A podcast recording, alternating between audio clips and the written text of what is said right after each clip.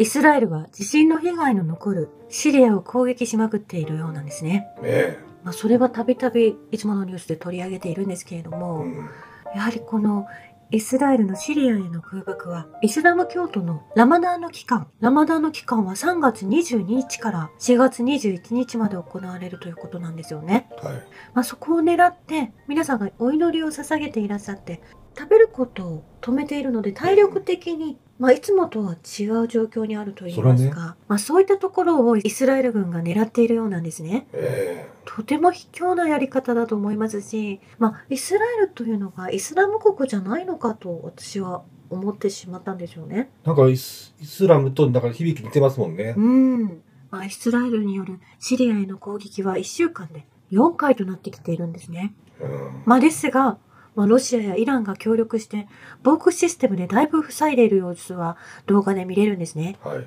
ロシア側のシステムですよね。ロシアとシリアとイランが協力し合っていると思うんですけれども、うん。この防空システムがだいぶ効いているようではあるんですけれども、やはり攻撃が続いているということなんですよね。うんまあ、ちょっとこの攻撃の状況、動画、撮影された方がいますんで、ちょっと見てみましょうね。えーそれはパレスチナに向けての攻撃だったと思うんですけれども、はいまあ、そちらのパレスチナでもこのラマダンで皆さんお祈りを捧げているところうに、ん。イスラエル軍、まあ、テロリストに見えるんですよね。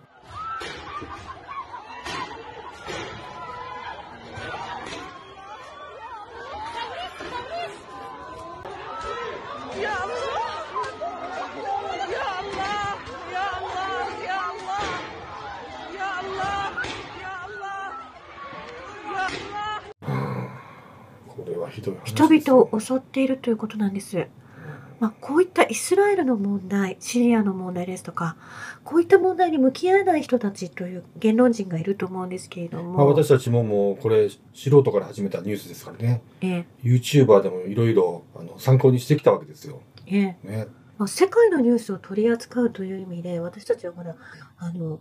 無知の面がすごく多いですけれども、これ認知戦だと思うんですね。うん。まあ、知っているのにこれを語らない。まあ、そういった宗教がかった人たちがいて、まあ、その芸能者の中にもその宗教家の方たちが、宗教に属した方たちがこれを話すことができない。もしくはこれを知らないでいるということはちょっと考えにくいんですけれども。だから常年司とかね、とっさん TV はもう別格で、あいつらはもうプロパガンダを張ってるからね。ええもうそれはいいとして。鉢巻きをしていらっしゃると思うんですね。ええ我々はプロパガンダ組織だみたいな。ええまあ、レッテルバリは私たちできると思うんですね。そこはいいんですけど、藤原直哉先生とかね、幸福の科学の及川さん、そして及川さんが喋れないところを補完する越境3.0のカズさんね。えこの方たち、思いっきりここのジャンルの、この世界情勢を扱っているにもかかわらず、このシリアの問題をなんで喋れへんのかっていうことなんですよね。えうん知らんわけないでしょ？今日お届けするのはイスラエル軍がパレスチナ人のモスクを襲撃し、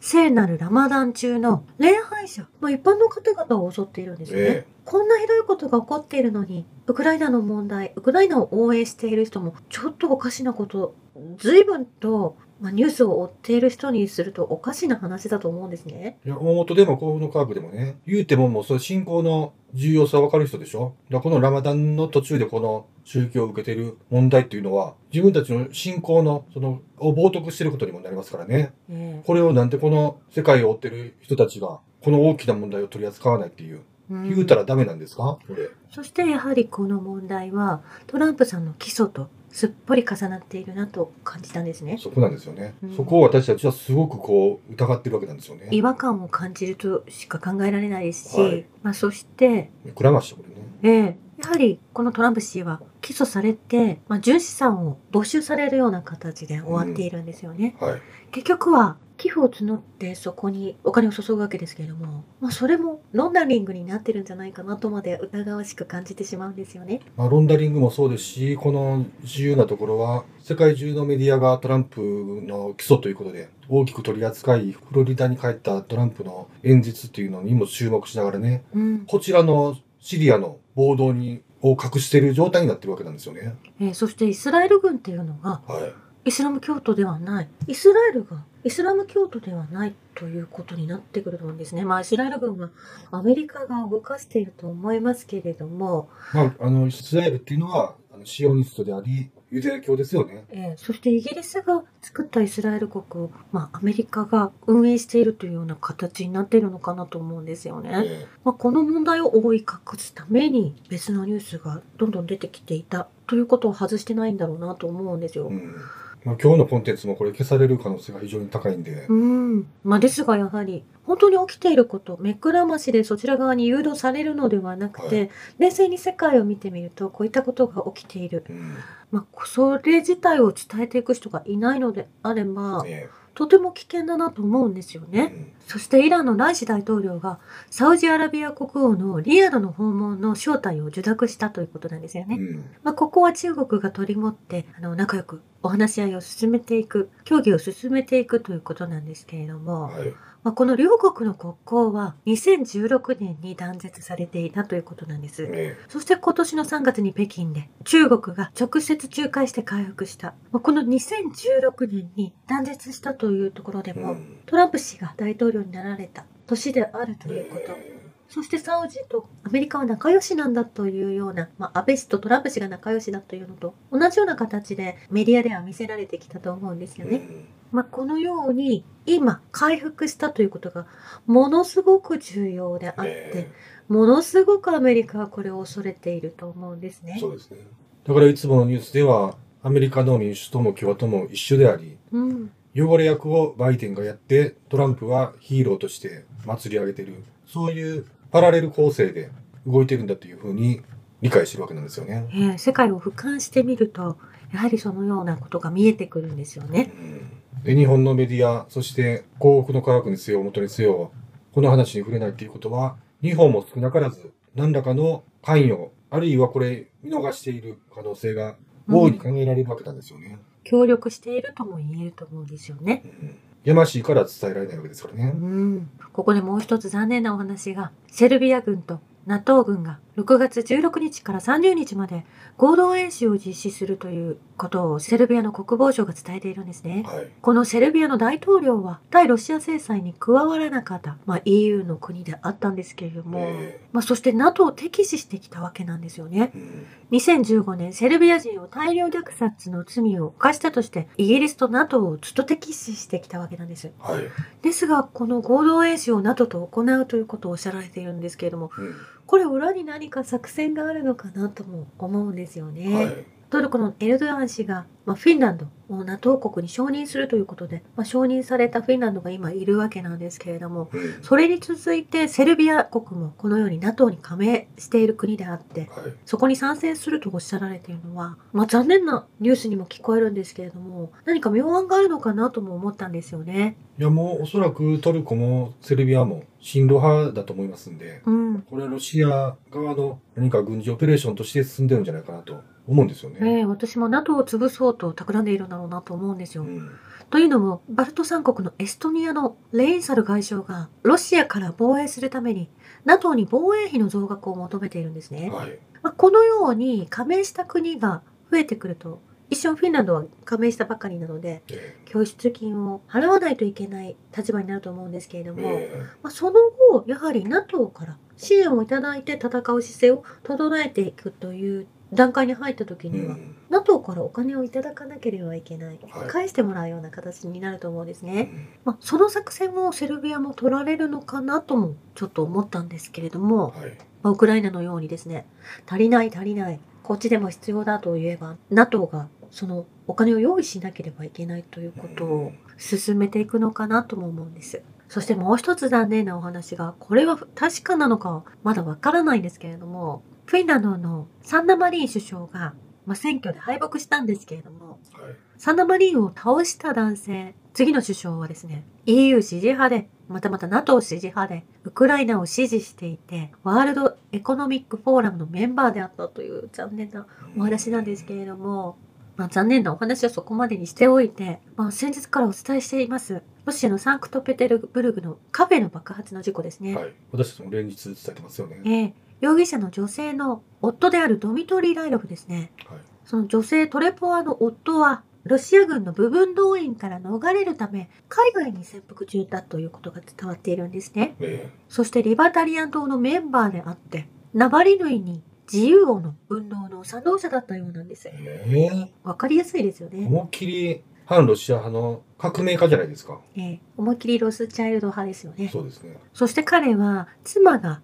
濡れ衣を着せられたと主張しているようなんですね。うんこの夫ご夫婦2人は昨年の2月25日にも反戦集会に参加して拘束されていた経緯もあるということが分かってきているんですね。はい。そして昨日の4月4日はブリュッセルの NATO 本部前でストップキリングドンバスの集会が行われたんですね。えドイツ、フランス、イタリア、スペイン、ベルギー、ロシア人の人と共にブリュッセルの NATO 前で開催されたストップキリングドンバスの集会は戦争ではなく対話を呼びかけることを目的に集まった人たちがこのドンバスでの出来事をもう今すぐ止めないといけない。戦争をやめさせなければいけない。NATO を潰さなければいけない。はい。まあ、ここではヨーロッパの人々が皆さん、市民の方々が団結しているわけですね。えそして先月、ICC が国際刑事裁判所がプーチン大統領を、まあ、子供たちをロシアにさらっていったというような罪を着せて逮捕しなければいけないというような報道が流れたと思うんですけれども、えはい。まあ、去年のニュースを見返してもですね、ドンバスの孤児がモスクワに移動してロシアの家庭に引き取られることになりましたというのを、まあ、去年の今頃見ていたんですよね。うんロシアに来る前、国防省の孤児院や児童養護施設で長い間過ごしてきた子供たちが、まあ、ロシアに渡ったわけなんですよね。はい。それに罪を着せようとしていたんですけれども、ロシアの人権オンブズマン、モスコロコバさんはこう述べています。ウクライナはロシアにいるウクライナ人孤児のデータを要求しているが、私はそのようなデータを持っていないと、正式回答をするとおっしゃられているんですね。うん彼女はウクライナ政府と人権委員に対しても、子供たちを探しているのであれば、親族のリストを提出するように訴えますと、その点を指摘していらっしゃるんですよね。えまあ、孤児の方を助けているわけですから、親御さんがいらっしゃらないわけなんですよねえ。うんですが、ウクライナは今その孤児を返してほしい。盗んでいった。まあ、その盗んだと怒っているご両親はどこにいるんでしょうかということをえ問われているんですよね。まあ、坂本龍一さんがお亡くなりになられて数日が経つんですけれども、はい坂本龍一さんはお亡くなりになられる前に、明治神宮外苑の木を切らないでほしいと小池百合子さんにお手紙を書かれていたんですよね。えそして今やはり小池知事が再開発見直しにあたり、まあ、その責任をですね、えうん。神宮に伝えろとおっしゃられていて自分の責任ではないと、そのように発言をなされたようで大炎上しているみたいなんです。これ昨日の大阪維新の吉村と同じで自分には非がありませんよっていうような言い方ですよね。うん。そしてやはりこの外苑の木を切る業者が糸中だということなんでしょうね。思いっきり利権じゃないですか。その糸中はですね、マングローブを守ろうと言っている企業の一つでもあるんですよね。なんで外苑の緑を守ろうというへんのまあ、矛盾が生じているなと思いますし、まあ、ここで立憲が絡んでいるなとも思うんですよね。ねそして小池さんはなんか緑を自分のシンボルカラーにしていらっしゃるので、うんそのような木を切るようなことはなされてはいけないと思うんですよね。ね71歳でお亡くなりになられた日本の音楽家、坂本龍一さんの言葉の中に、だからよくね、攻めてきたらどうするんだっていう人がいるけれども、攻められないようにするのが日々の外交の力、それを怠っておいて軍備増強しようというのは僕は本末転倒だと思うと、